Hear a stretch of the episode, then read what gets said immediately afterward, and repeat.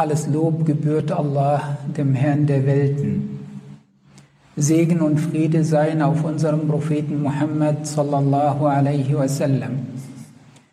Wir bezeugen, dass es keinen Gott außer Allah gibt und wir bezeugen, dass Muhammad sallallahu alaihi wasallam sein Diener und Gesandter ist.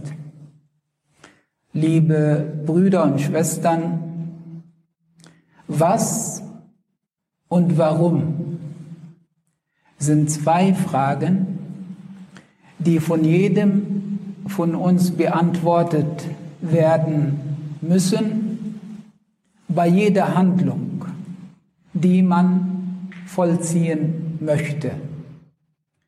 Die Frage, was betrifft die Handlung an sich, dass man sich darüber im Klaren wird, um welche Handlung, um welche Tat es sich gerade handelt, was bin ich jetzt dabei zu tun?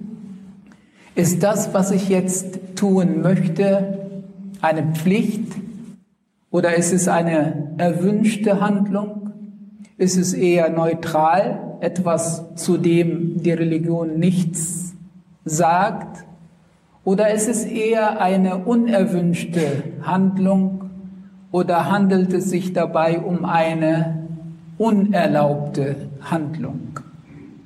Das sind alles Kategorien, die jede Handlung, jede Tat von uns betreffen können. Es ist auch wichtig, diese Frage, was zu stellen, was ist jetzt das, was ich gerade tue, um auch für sich zu wissen, Erfülle ich gerade eine Pflicht oder handelt es sich bei meinem Tun gerade um eine empfohlene, freiwillige Handlung?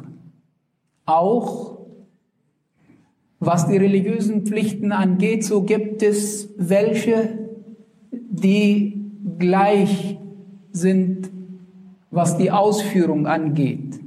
Zum Beispiel das Mittagsgebet und das Nachmittagsgebet. Vier Gebetseinheiten werden in der gleichen Art und Weise ausgeführt. Worin besteht dann der Unterschied eben in der Beantwortung dieser Frage, was, welches Gebet verrichte ich gerade? Ist es jetzt mein Mittagsgebet, Wuhr, oder ist es mein Nachmittagsgebet, Asr? Das zu der Frage, was. Die andere Frage ist, warum? Hier geht es um die Intention, um die Motivation, um die Absicht bei einer Handlung. Warum tue ich das, was ich gerade tue? Möchte ich Allah damit gefallen oder möchte ich eher den Menschen damit gefallen? Ist da eine Aufrichtigkeit in meinem Tun gegenüber Allah oder ist eher da eine Scheinheiligkeit, eine Augendienerei? Ist da ein Trachten nach dem Wohlgefallen Allahs oder ist da ein Trachten nach Ansehen, nach Stellung unter den Menschen, nach Zufriedenheit oder Wohlgefallen der Menschen. Das alles betrifft eben diese zweite Frage, warum? Die Absicht ist die Seele der Tat. Die Tat, die Handlung, fällt und steht mit der Absicht. Die Absicht ist entscheidend bei all dem, was wir tun. Und es ist entsprechend dann auch wichtig, eine gute Absicht zu haben, um eben die entsprechende Belohnung von Allah zu bekommen. Wenn wir uns mit den Worten Allahs beschäftigen, mit dem Koran, werden wir finden, dass es viele Stellen im Koran gibt, die diese Sache mit der Absicht thematisieren, ansprechen und uns dazu anhalten, eben eine gute und eine richtige und eine schöne Absicht bei unserem Tun zu haben. Die Rede ist von dem Wollen oder von dem Streben oder von dem Verlangen oder von dem Trachten oder von dem Suchen nach dem Antlitz oder Angesicht Allahs. Die Rede ist von dem Trachten, von dem Streben nach dem kommenden jenseitigen Leben. Die Rede ist von dem Trachten nach der Zufriedenheit Allahs. Zum Beispiel finden wir in der siebten, 17. Sure Al-Isra im Vers 19. Da sagt Allah, ومن أراد الآخرة وسعى لها سعيها وهو مؤمن فأولئك كان سعيهم مشكورا Und wer dann das kommende jenseitige Leben will, danach strebt und trachtet und sich bemüht, wie es sich gehört und dabei gläubig ist, all denen wird von Allah gedankt. Das heißt, ihnen wird eine Gunst von Allah zuteil.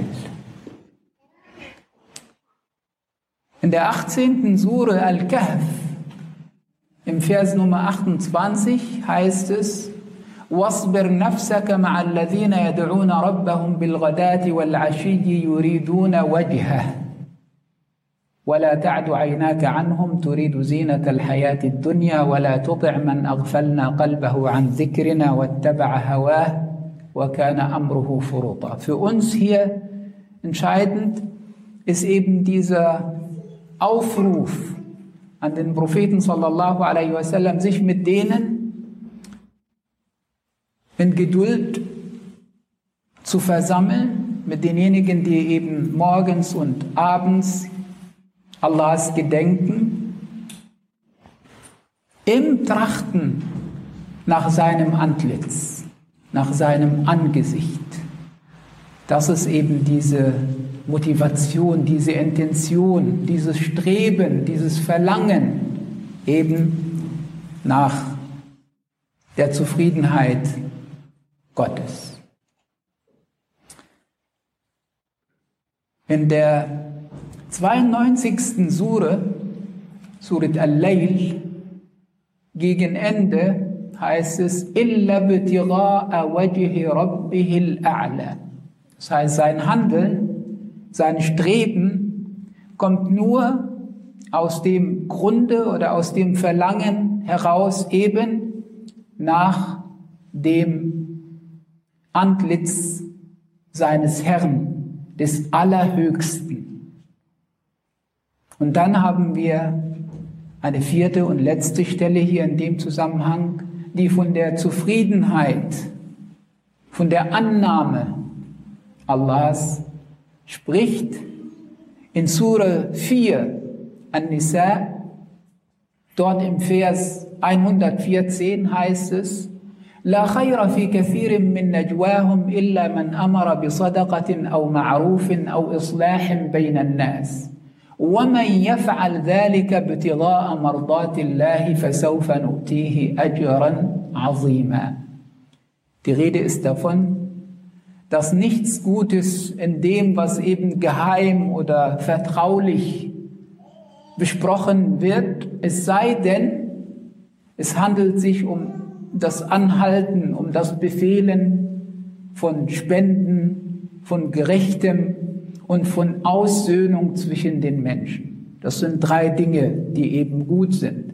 Und dann kommt das, worum es uns hier geht. Und wer dies aus dem Streben heraus, aus dem Trachten heraus nach der Zufriedenheit und nach der guten Annahme seitens Allahs macht, dem geben wir einen großartigen Lohn. Das heißt, hier ist die Frage, wenn wir diese Frage warum beantworten, heißt das für uns, wonach streben wir? Wonach trachten wir? Was wollen wir mit unserem Tun erreichen? Und da wird eben diese Aufrichtigkeit von uns gegenüber Allah erwartet, dass wir eben seine Zufriedenheit und sein, seine Belohnung auch wollen und danach streben und trachten. Wenn wir uns die Sunna des Propheten sallallahu alaihi wasallam anschauen, gibt es auch viele Überlieferungen, die mit der Absicht bei den Handlungen zu tun haben. Nur zwei möchte ich hier in dem Zusammenhang erwähnen. Eine sehr bekannte von Umar, möge Allah mit ihm zufrieden sein. Dort heißt es.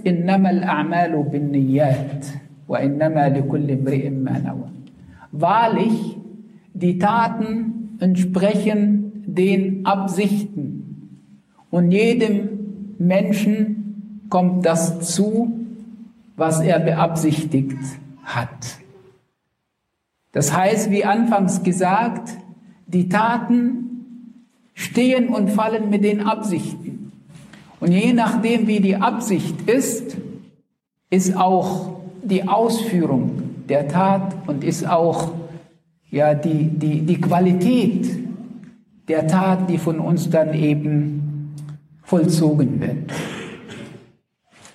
Und dann auf die Absicht kommt auch an, wie Allah die Tat beurteilt, wie Allah diese sieht und wie Allah entsprechend dann auch uns dafür belohnt.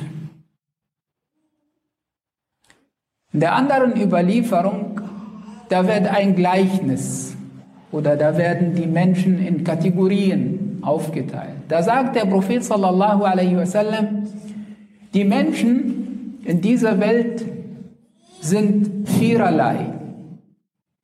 Es gibt einen Diener, dem Allah Besitz und Wissen gegeben hat. Wissen im Sinne von auch Gottesbewusstsein und Ehrfurcht gegenüber Allah. Und dieser Mensch, der beides hat, Besitz und Wissen, handelt in seinem Besitz, seinem Wissen entsprechend. Das heißt, er handelt gottesbewusst, er kümmert sich um seine Verwandten, er weiß, dass Allah ein Recht hat in diesem Besitz. Das heißt, zahlt auch seine Zakah und spendet auch. Und da sagt der Prophet sallallahu alaihi wasallam, das ist die beste Stufe. Besitz und Wissen und Handeln entsprechend. Und dann sagt der Prophet sallallahu alaihi wasallam, dann gibt es einen, dem Allah Wissen gegeben hat, aber keinen Besitz. Und dieser sagt, und fast die aufrichtige Absicht sagt sich, hätte ich Besitz so wie der andere, ich würde genauso handeln mit meinem Wissen wie er. Und da sagt der Prophet sallallahu alaihi wasallam, diese zwei bekommen den gleichen Lohn, obwohl die Tat an sich unterschiedlich ist. Aber worin gleichen sie sich? Eben in der Absicht in der festen, entschlossenen Absicht, genau das Gute und Richtige zu tun.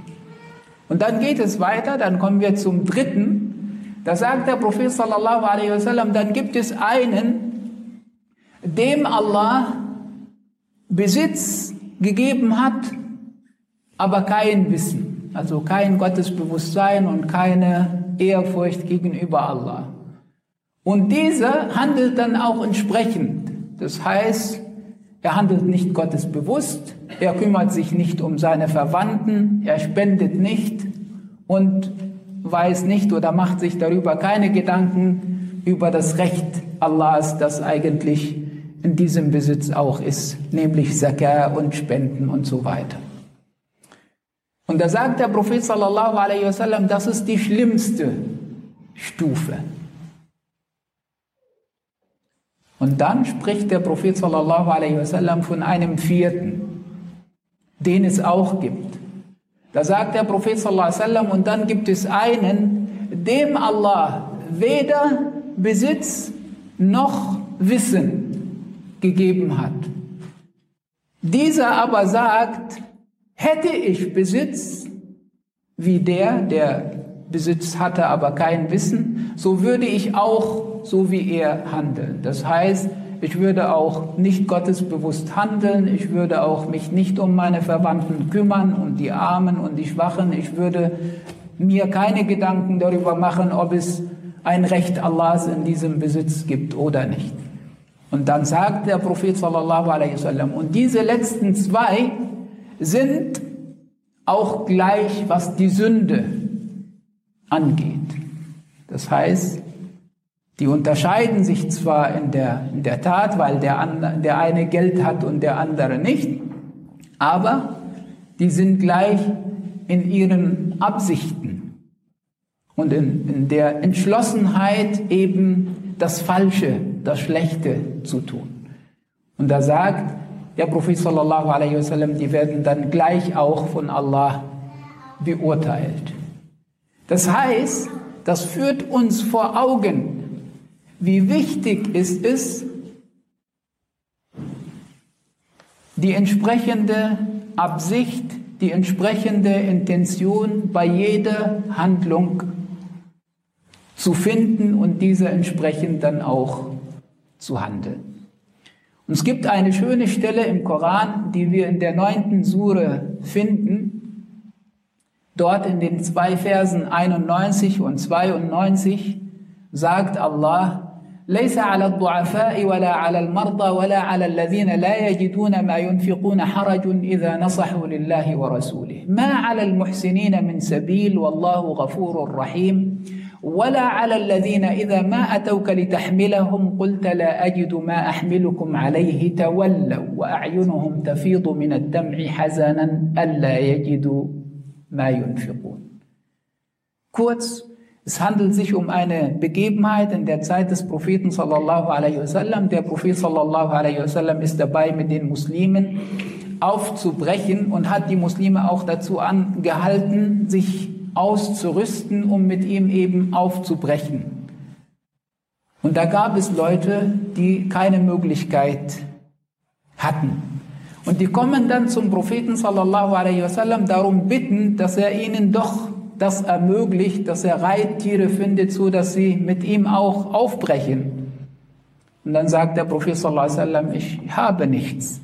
Und dann gehen sie vom Propheten sallallahu alaihi wasallam weg mit vielen Tränen in den Augen aus Traurigkeit, dass sie nichts finden, was sie einsetzen oder ausgeben können. Das heißt, hier ist entscheidend die Herzensbeziehung zu Allah ist das, was Allah in deinem Herzen dann sieht und dass du dein Bestmögliches tust, um eben dieser entsprechenden Absicht und dieser entsprechenden Intention zu handeln. Und wenn dir dann keine Möglichkeit da ist, dann sieht Allah, was in deinem Herzen ist und belohnt dich entsprechend. Möge Allah, der Erhabene, uns zu seinen rechtschaffenen Dienern zählen lassen. أقول قولي هذا وأستغفر الله لي ولكم استغفر الله.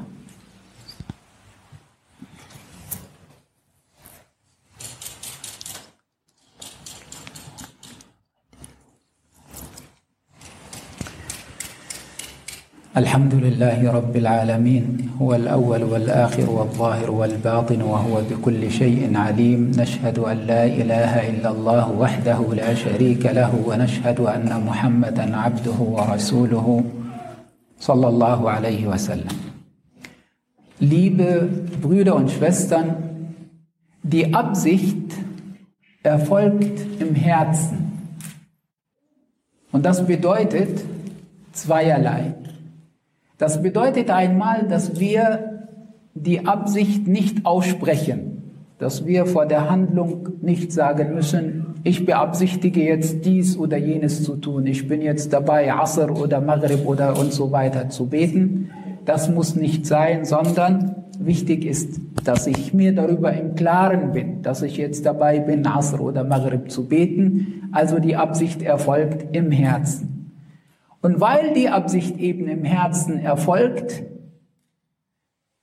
dürfen wir nicht und haben wir keine Möglichkeit oder es steht uns nicht zu, über die Handlungen anderer Menschen zu urteilen.